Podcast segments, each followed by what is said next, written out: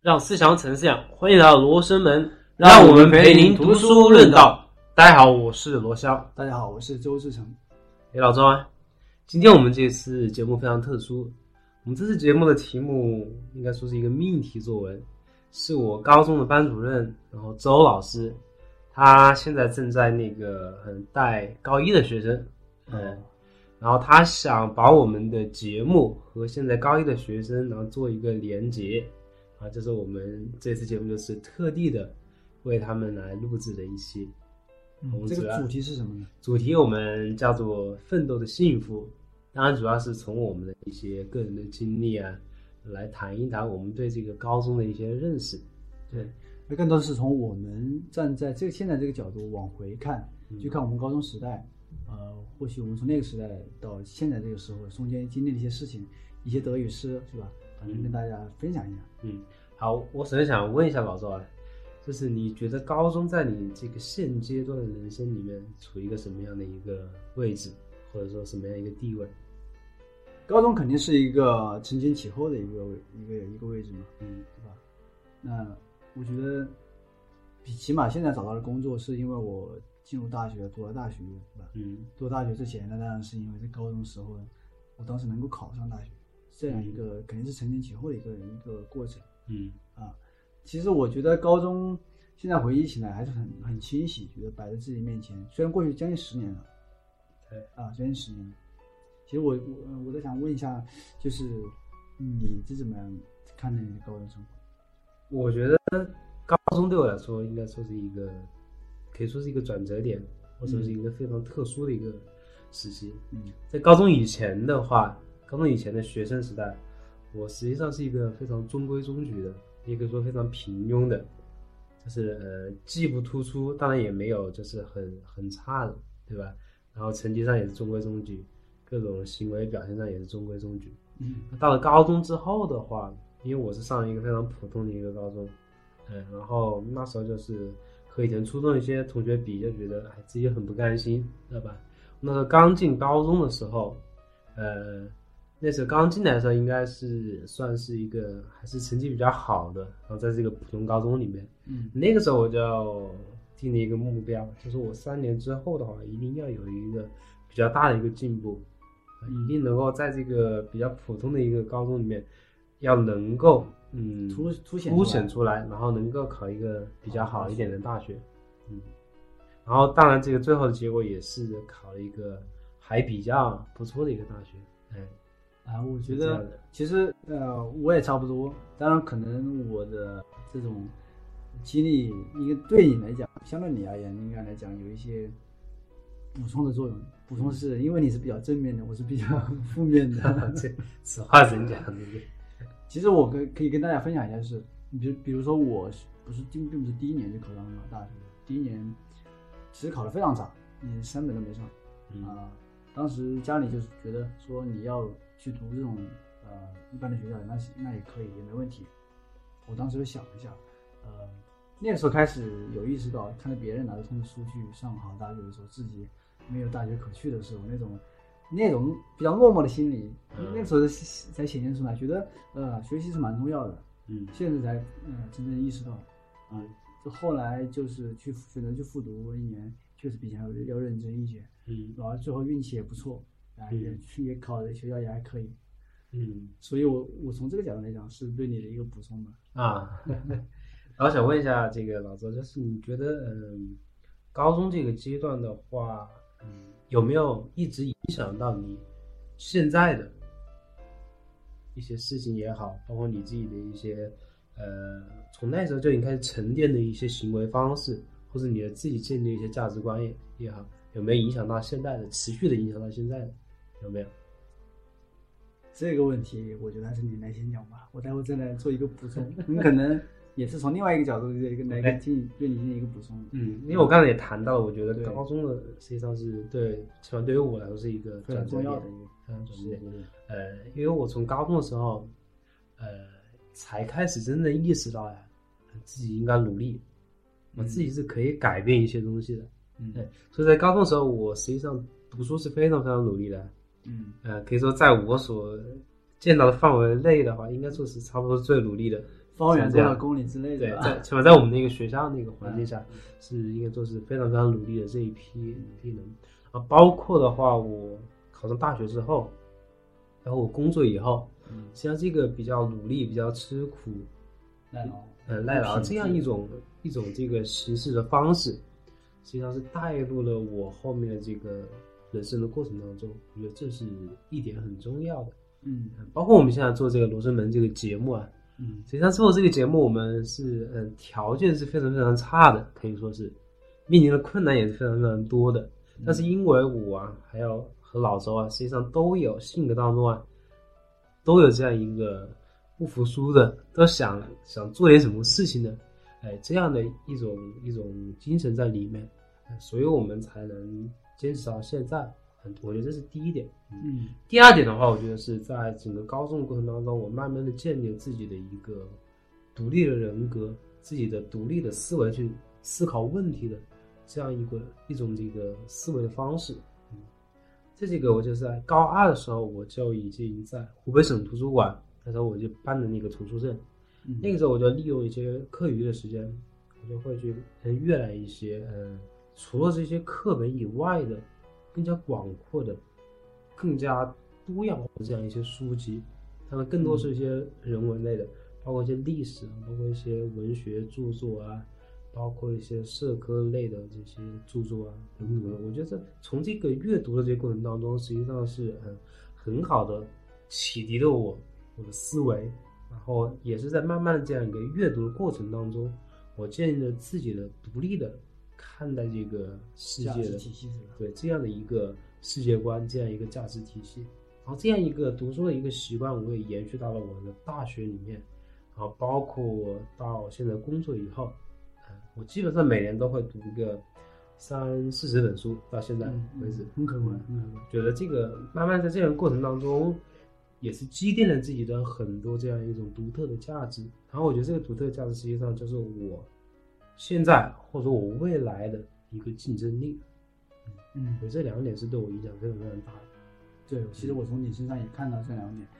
呃，所以我为什么让你先讲，是因为我如果说分享我的高中生活，嗯。我我认为最重要的一点，可能是从一些负面的经历里面啊、得到的，嗯。呃，其实就是说要对自己负责，要对家庭负责，就是自己自己的家人负责，啊、我怎么讲？我觉得高中时代应该是我们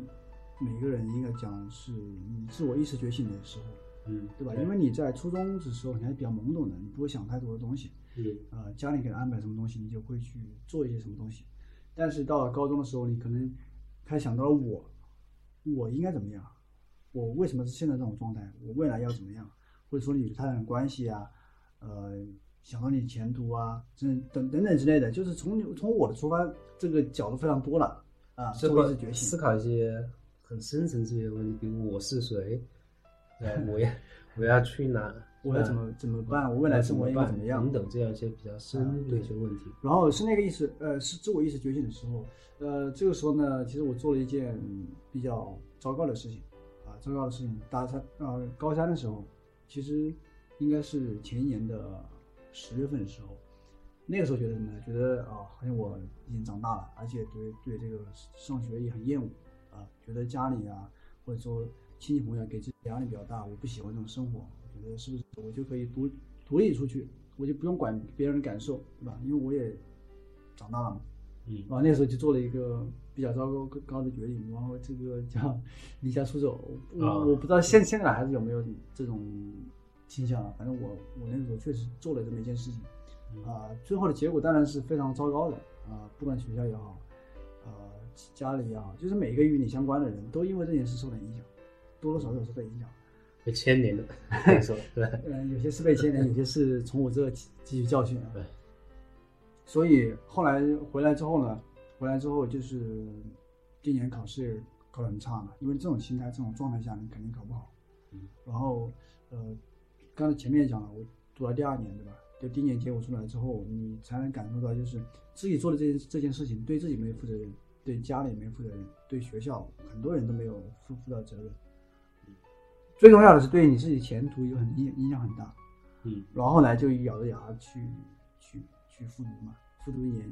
呃，嗯，你有付出就有回报，是吧？嗯最后确实也是考上了大学，所以我觉得从这个角度来讲，嗯，高中时候应该树立了我对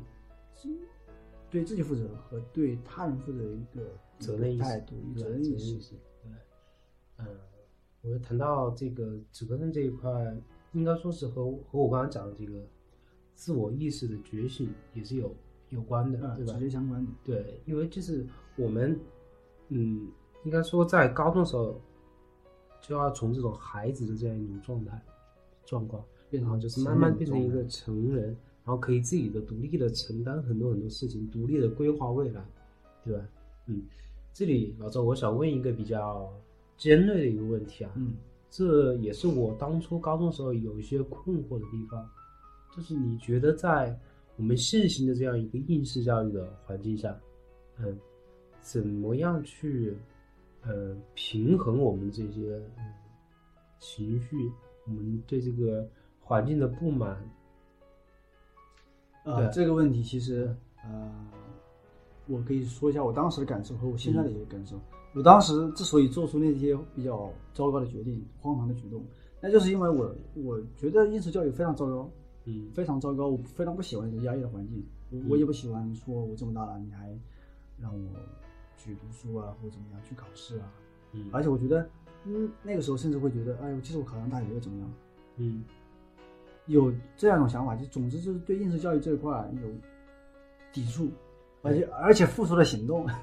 对，而且付出了行动。但是现在回过头来看，如果说站在我现在的角度来看的话，如果我当时没有去复读，没有去呃去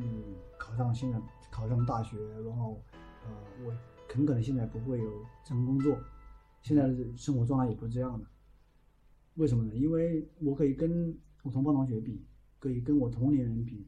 跟那些没有上大学的人比，其实发现我高中虽然说我不喜欢这种方式，但是我坚持下来了，呃，最后上了大学，这对我来说是是获益很多的，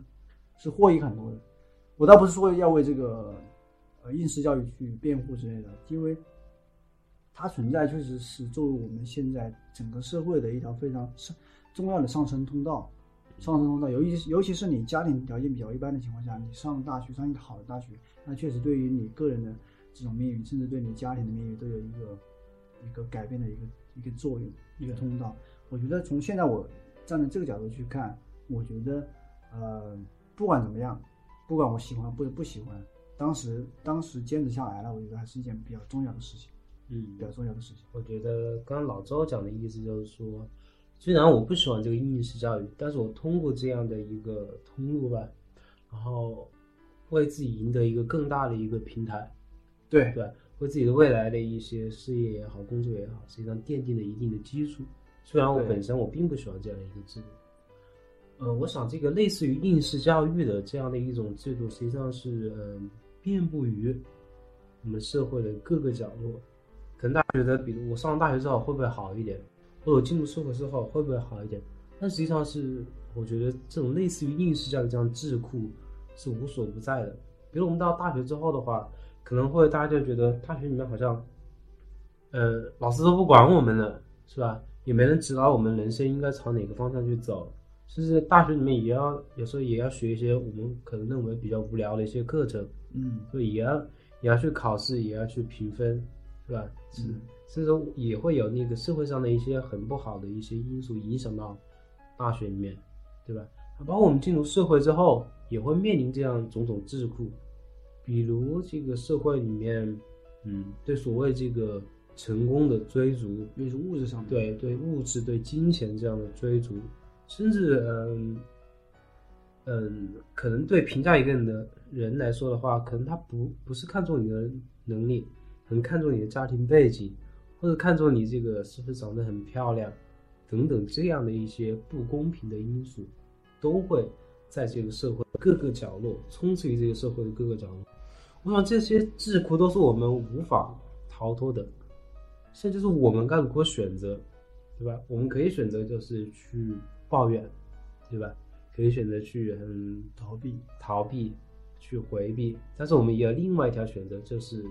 选择我们在这一个体系里面我们不与这个体系同流合污，可以这样讲，我们也不会被这个体系真正的所禁锢，同时我们又能坚持住自己的这个独立的一面，对吧？对，我觉得这个非常重要。其实，呃，我们我起码我在读高中的时候是非常愤世嫉俗的，嗯啊，觉得这也不合理，那也不合理，这个需要改变，那个需要改变。但是，倒不是说我我现在就觉得，嗯，这个我完全认同这些东西，而是说我身处这样一种生活环境之中，很多东西是我无法去改变的。嗯，在我无法改变的情况下，我只能去改变那些我能够改变的东西，对吧？因为每个人其实你能改变的东西是有限的，而且更多的是与你自己相关的。至于说社会大环境，至于说一些别人的东西，我觉得你更多的应该是关注自己的东西，对吧？比如说我们在在在高中的时候，在这样一个阶段，我们更多是不是应该去去学习、去适应，对不对？首先要把你的功课做好，或者说你首先要通过一些一些一系列的考试，对吧？嗯，有了这些东西，我觉得这个对于你以后的人生也是一个非常重要的地方。我管不了其他地方，但是我首先能够把我自己能做的做好。对，我觉得，呃，作为我们人来说的话，实际上是只有可能把自己的事情做好。它实际上，我们讲改变世界也好，改变社会也好，你如果不从你改变自己这个角度来说的话，你实际上是空谈空谈的。啊，包括你实际上真正能够改变你的也只有你自己。嗯，我这里就想到了那个，我不知道现在高中课本有没有这样一篇课文。我们当年是高三语文课本上学的一篇课文，叫做那个西西弗斯的神话。嗯，这篇课文是那个法国的存在主义哲学家加缪，他的一个那个哲学论文集里面摘出来的一一篇文章。这篇文章是讲的一个神话故事，希腊神话的故事，就是讲西西弗斯这样一个人，嗯，他得罪了那个神王宙斯，宙斯就惩罚他，就让他不停的推动一个非常非常大的一个石头，然后推到山顶，然后每当他到了山顶之后，他就会精疲力竭的，然后这个石头又会滚下来，然后他又要把石头推上去，就这样上去下来，上去下来。就永远的陷入到这样一个无休无止的这样一个痛苦的折磨当中。这个神话原来原本的意思就是说，反映了这样一个悲剧，一个苦难，一个苦难改变命运，命运无法被改变的这样一个故事。但是在扎缪的眼中，他认为，只要西西弗斯在内心里面还敢于反抗宙斯，他的内心里面还坚持的说。你对我的惩罚，我是不服的，我要进行抗争。只要他内心里面有这样一一丝的这样一种想法，那么西西弗斯就是自由的，他就不是被禁锢的。对，我记得里面有一个呃说法，他就讲说，那我当我滚下山底的时候，那这个西西弗斯甚至可以躺在石头上面先小睡一会儿，是吧？先先休息一下，先享受一下这一段难得的时光。我觉得这种乐观的心态，这种积极的方式去处理这种。我们不愿意承受的东西，其实是非常难得的。对，可以这么去理解吧？对。然后我觉得还有一点很重要，就是我们可以把我们的高中这个生活，实际上是他对我们的禁锢，实际上我们可以把它当做我们人生里面必须要面对的一些苦难、一些困难。这些东西，呃，以后都会有以各种各样的形式。然后重复的对出现在我们的生活当中，比如我们会面对社会里面的黑暗也好，比如我们会面对人与人之间这样的一一种不理解、不宽容也好，等等这些类似的东西。而我们面对这样一种苦难和困难的时候，或人生这样阴暗面的时候，我们也应该有所选择。我们是在这样一个苦难里面让自己成长，让自己变得更加强大，更好呢？还是仅仅只是去抱怨、去不作为、去逃避？我想这个答案是非常显而易见的。嗯，其实讲了这么多，也就是讲，其实高中这个时期应该来讲是一个，呃，我们从小孩子长大成人的一个过渡期。一过渡期也是我们奠定我们以后的很多一些品质、生活习惯，包括一些理念，这样一个非常关键的时期。当然，在中国，因为我们特殊的一些社会制度，包比比如说高考，当然高考这种制度在全世界都存在，只是说它在中国它的啊，由于它作为一条一条非常主要的上升通道，它显得特别的这个啊竞争非常激烈，显得对对这些孩子们来讲显得比较残酷一点。对，但是同样，呃，就是就是我们抛开抛开你的这些这些学习或者说这些啊制度的有问题的方面不讲，这个时段确实是我们非常重要的一个时段，一个一个重要的时段。比如说我现在啊，我我就想我是我我想去国外读这个商学院，但是我发现我英语不好，英语不好呢，我我也想去补，补发现呢其实也不太现实，因为你工作之后你真正投入到的时间精力是有限的。但是我看那些真正嗯这个时候有有能力去国外留学的英语非常好的，他们基本上都是在高中的时候就有一个这样良好的学习习惯，所以说高中的时候英语就非常好。所以说，从这个角度来讲，你从高中也是你积累的开始。因为其实我们讲这个时代，有讲了很多不好的地方，但是这个时代也也有它非常好的地方。这个时代就是它更多的在，呃，革放解放个人的时代。只要你个人做的足够好，有足够的能力，或者说这种综合素质非常好，那你以后能够选择的路是非常多的，你的世界是非常宽广。对，比如像我们做这样一个节目，实际上你说我们这样一种能力。比如我们对喜欢这样阅读、喜欢看书，实际上在很多工作里面它是体现不出来的。很多工作里面不需要我们这样一种能力，对吧？但是因为有互联网这样一个平台，我们就可以把我们这样一个兴趣，就是变成一个影响很多人的这样一个节目，对吧？对，就是不会被埋没嘛。如果在传统时代，在以前的话，这是这根本做不到的。对，所以我觉得高中的话，更多的是嗯。能够把我们这样一个平台的基础给搭建的非常好，能够让我们以后，嗯，上大学之后步入社会之后，能够看得更加远。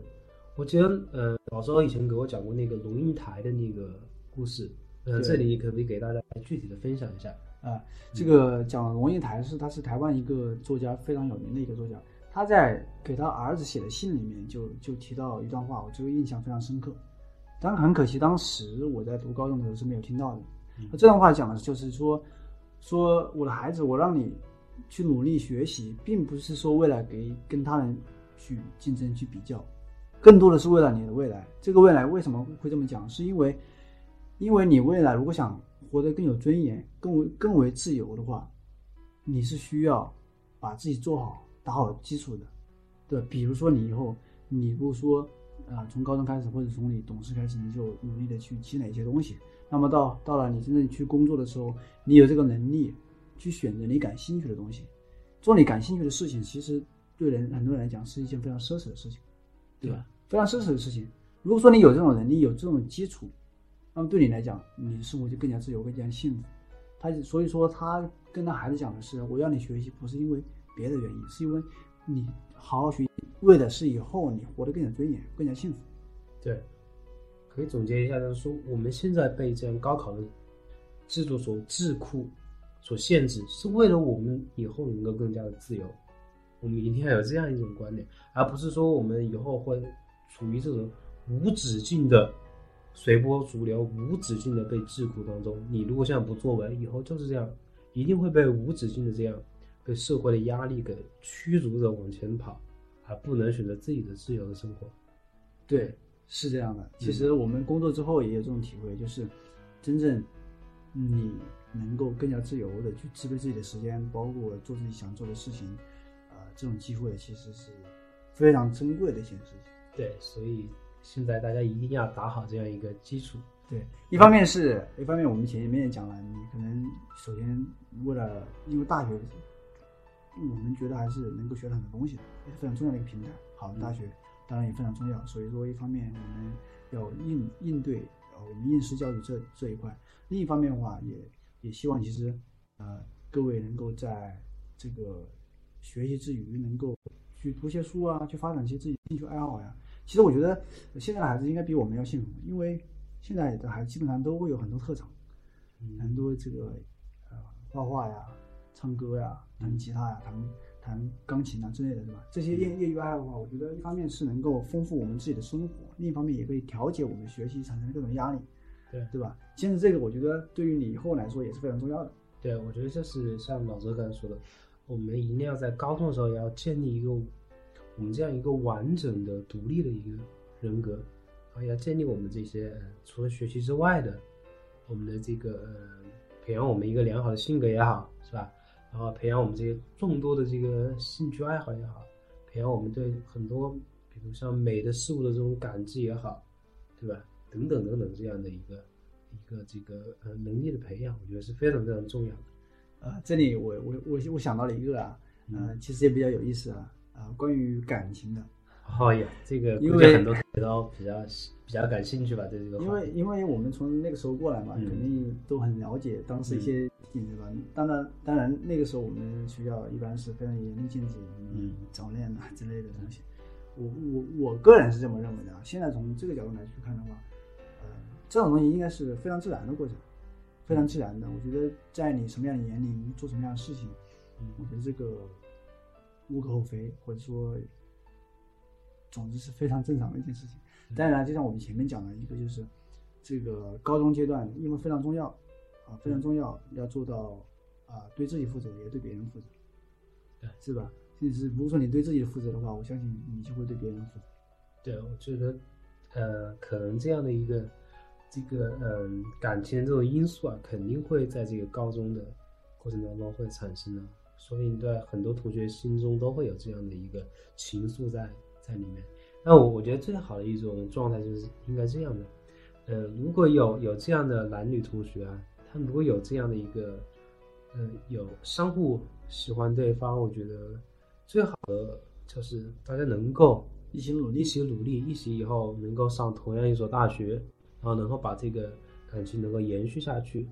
对吧？能够大家变成一个呃相互的这样一个激励的这样一个对对，一种状态，然后一起朝前走。啊，对，我觉得这个是很重要的。嗯，对。然后我们谈了这么多啊，好像一直还没回到这样一个主题里面来。啊，我想问一下老张，你觉得什么叫做奋斗的幸福？奋斗的幸福，首先我们首先我来讲一下关于奋斗吧。我觉得奋斗应该是种人生的状态，嗯，因为我们现在讲奋斗，不是说我现在假如我读高中，我我考上大学了，那我就不用奋斗，我在大学里面我就很很潇洒，也没人管我，我就天天玩，那也不是。到大学之后，你可能想着我毕业想要一个好的工作，嗯啊，工作之后呢，你想我是不是有更丰富的生活等等。所以，总之，我觉得在人生各个阶段，奋斗应该是一个主题，一个状态啊，它不是一个所谓的一个节点的问题，一个小点目标的问题。对这是我理解的一个奋斗。关于幸福，嗯、我一直非常认同这个罗素他在他的这个书里面讲的一个讲的一段话，我觉得非常重要。他讲的是什么呢？就是讲，呃，人只有独立才能幸福。独立当然有很多方面的独立，我个人理解啊，一直是我一直是这么理解的，就是独立主要包括三个方面。第一个，呃，叫精神的独立，这个是最为重要的啊。精神有很多方式，包括阅读，包括去思考，对吧？包括与别人交流，啊，就是思想的独立。然后第二个就是你经济方面的独立，啊，经济方面独立，当然当然现在学生不可能做到经济独立，但是未来这是一个目标，嗯一个目标啊，现在要打好这个基础吧，起码。对 啊然后第三个方面，我觉得身体的独立，啊，高中应该是非常辛苦的时候，呃，每天八节课还是几节课吧，因为八节吧，还有不止八节，早晚早早晚自习嘛，是吧？嗯然后这个平常休息也也很少，所以这个过程中，那又是发育的时候，所以身体也一定要注意，为为以后也打好一个基础吧。嗯啊，这是我认为的，就是幸福是一种状态，嗯啊，不，幸福不是，不应该说幸福这种状态，是奋斗是一种状态啊。幸福的话，我觉得更多是由你个人独立的是独立的一个自然的结果嗯啊。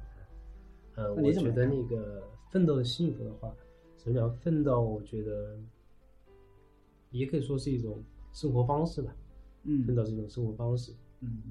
其实我就想到那个，呃，我们禅修的时候，嗯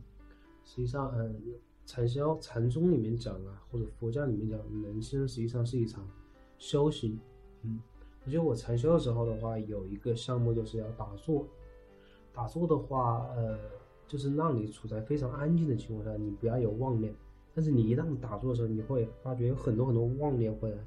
干扰你，还有包括你打坐的时候，你的这个腿你会非常非常疼。而这个时候的话，呃，我就是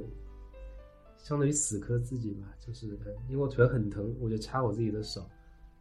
我就让我痛点对我转移我的痛点，就是让我能够在这个规定打坐的时间当中我不动，嗯，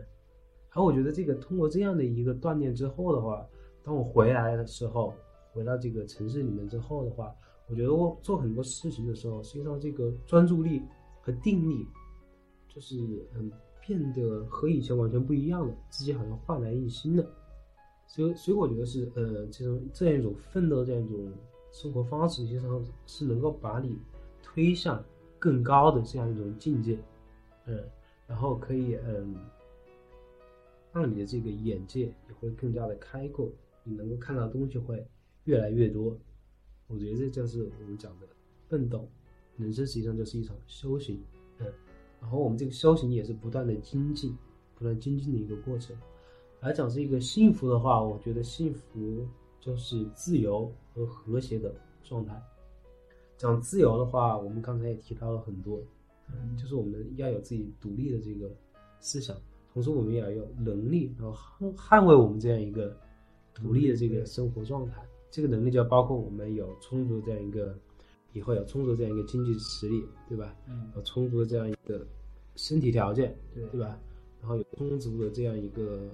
呃，我的这个思想的这个能力，还有充足的这个心理的内心的这种强大，嗯、这都是支撑我们这个自由生活的一个前提。那讲和谐的话，就是说，呃，包括我们讲现在学习，除了我们学习之外，我们还有很多事情都可以去做得更好，对吧？比如我们可以，嗯，在培养自己的性格、个性方面，啊，我们处理和人的关系，我们可以对别人更加友善一些，更加尊重一些，更加宽容一些，等等等等的，嗯，同时我们也可以，比如像锻炼自己对一些美的感知啊，啊，包括我们锻炼自己的身体啊，等等，就是要把自己建立一个非常全面、非常和谐的这样一个整体。我觉得，在这样一种状态下，我们才能够获得奋斗的幸福。嗯，好，所以我们讲啊，嗯，我们现在给高中同学讲这个，当然也不是说我们，嗯，做一个标杆也好，或者做一个例子啊，需要大家学习。其实是这样，我这些过程都是我们走过来的，也是我觉得大家将来也会走的这个过程。我们就希望把我们这样一个经历给大家讲出来，嗯，然后然后让大家知道哦，原来在我们这样的过程当中，我们这样一个路径，我们这个路程当中，我们不是孤独的，有很多人在陪伴我们在走这条路程，所以我觉得大家如果在这个学习之余的话，会感觉到比较疲劳也好，比较辛苦也好，有时候也可以打开手机。我想大家应该都有手机，啊，可以听一下我们这样的一个节目，也让大家知道，在大家的奋斗过程当中，实际上有很多人在陪伴，这个世界上还有很多人都在奋斗，然后都在通过奋斗获取自己人生的幸福。好，好，谢谢大家。谢谢大家。